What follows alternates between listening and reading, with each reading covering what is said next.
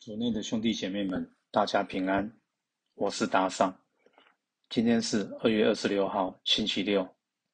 我们要聆听的是雅各伯书第五章十三至二十节，主题是多多祈祷。聆听圣言，亲爱的弟兄们，你们中间有受苦的吗？他应该祈祷。有心安神乐的吗？他应该歌颂。你们中间有患病的吗？他该请教会的长老们来，他们该为他祈祷，因主的名给他富有。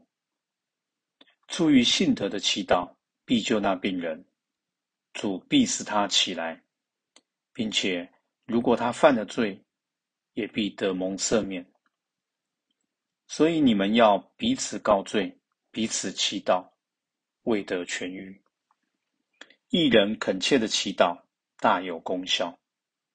厄里亚与我们是有同样性情的人，他恳切祈求不要下雨，雨就三年零六个月没有下在地上。他又祈求，天便降下雨来，地上也生出了果实。我的弟兄们，你们中谁若迷失了真理，而有人引他回头？该知道，那引罪人从迷途回头的人，必救自己的灵魂免于死亡，并遮盖许多罪过。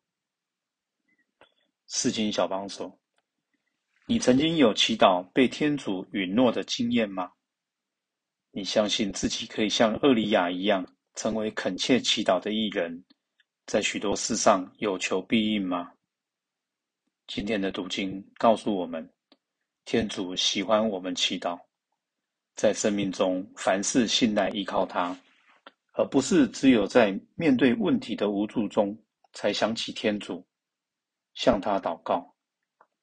天主更不希望我们只在问题解决了时大声赞美，却在事情不符自己期待时，容易认为不受天主眷顾，并改用其他更灵验的方式去求取。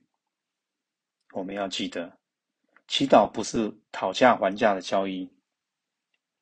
天主知道我们的需求，愿意白白恩赐。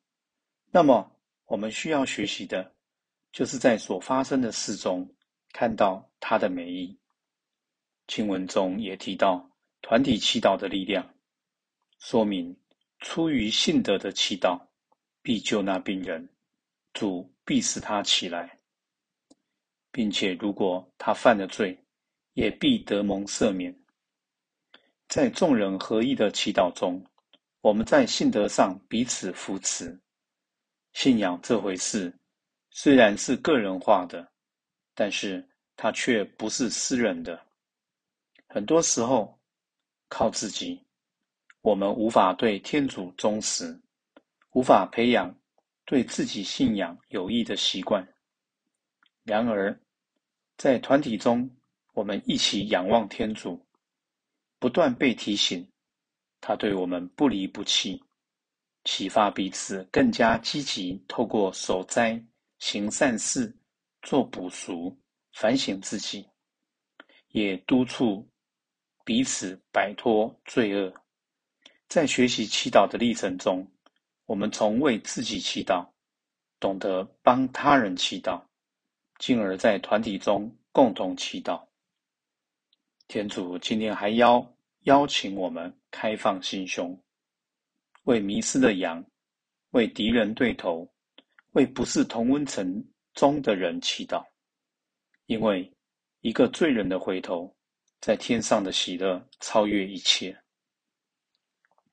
品尝圣言，你们要彼此告罪，彼此祈祷，为得痊愈。活出圣言，看看自己和周围的人。今天你可以为他们哪些需要向天父祈求呢？